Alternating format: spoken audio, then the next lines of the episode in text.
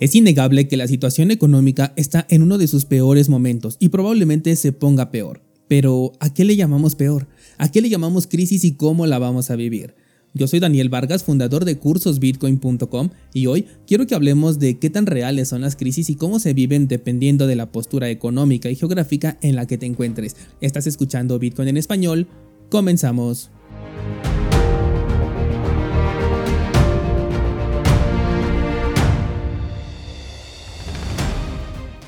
La semana pasada, específicamente el martes, les compartí un poco sobre el escenario económico actual y por qué pienso que el mercado cripto aún puede seguir bajando, lo cual no necesariamente tiene que ser de esta manera, pero bueno, por lo menos es mi perspectiva hasta este momento.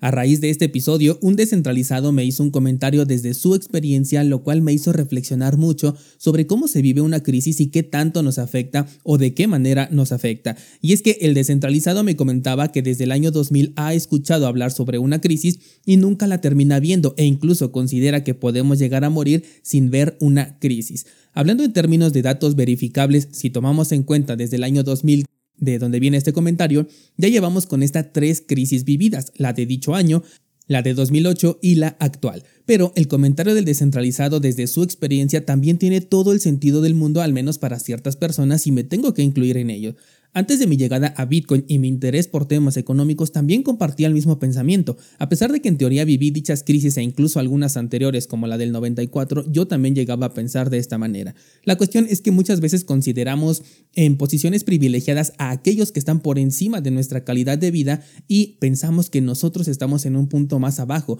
cuando la realidad es que si no hemos sentido los efectos de una crisis, en primer lugar es por la suerte de la ubicación geográfica en la que nos tocó vivir o por lo menos menos nacer porque esto no lo podemos controlar en un inicio y en segundo lugar estamos en una posición privilegiada que nos permite pensar que no existen las crisis económicas.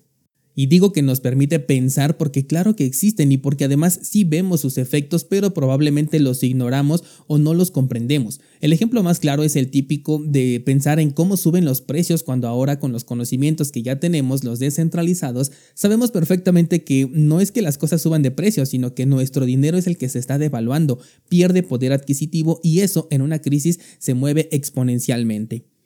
Desconozco la edad del descentralizado que me inspiró para hacer este episodio, pero en una experiencia personal, esta es la primera crisis que voy a vivir como una persona independiente. O sea, he trabajado desde que tengo 15 años, pero con el colchón de vivir en casa de mis padres, en donde cooperar con los gastos no es lo mismo que tener la responsabilidad de esos gastos o de una familia. Esta crisis actual que es real y verificable es mi primera experiencia y vaya experiencia porque me tocó o nos tocó una de las más grandes que incluso ni siquiera nuestros padres han vivido. A pesar de ello, aquí los descentralizados en su mayoría estamos pensando en una oportunidad, en invertir en que Bitcoin tiene un precio bajo en este momento e incluso que puede seguir bajando y eso es a lo que yo le llamo una posición privilegiada, porque hay personas que no tienen esta posibilidad ni siquiera para pensar de la misma manera porque el sustento apenas alcanza para lo básico y no sobra para pensar en hacer crecer el dinero. Es ahí donde entra esta diferencia de cómo se percibe una crisis económica dependiendo de la experiencia personal de cada uno. En mi caso he identificado claramente cómo los productos han subido de precio utilizando ese lenguaje conocido,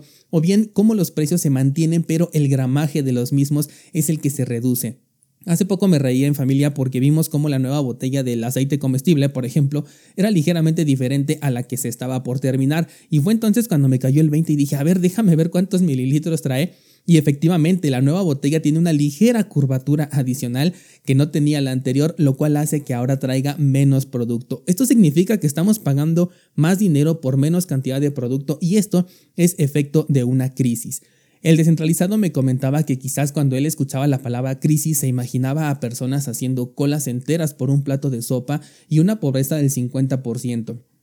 Aquí como dato adicional, la pobreza en México, según los datos que acabo de revisar, es del 44%, que no está tan lejos del número mencionado aquí por el descentralizado, y esto incluye además un crecimiento del 2% en los últimos dos años. Pero ¿qué pasa cuando somos parte del otro 56% del gráfico, que simplemente no lo sentimos de la misma manera? Algo que ahorita me vino a la mente, eh, ya que estamos hablando de esto, es como si identifiqué la crisis pero no lo sabía definir en mi momento de adolescencia y es porque lo identifiqué con la subida de precios en los videojuegos. Siempre te he contado que soy, que soy un gamer y recuerdo cuando los juegos de portátiles se lanzaban con un precio de 25 dólares aproximadamente,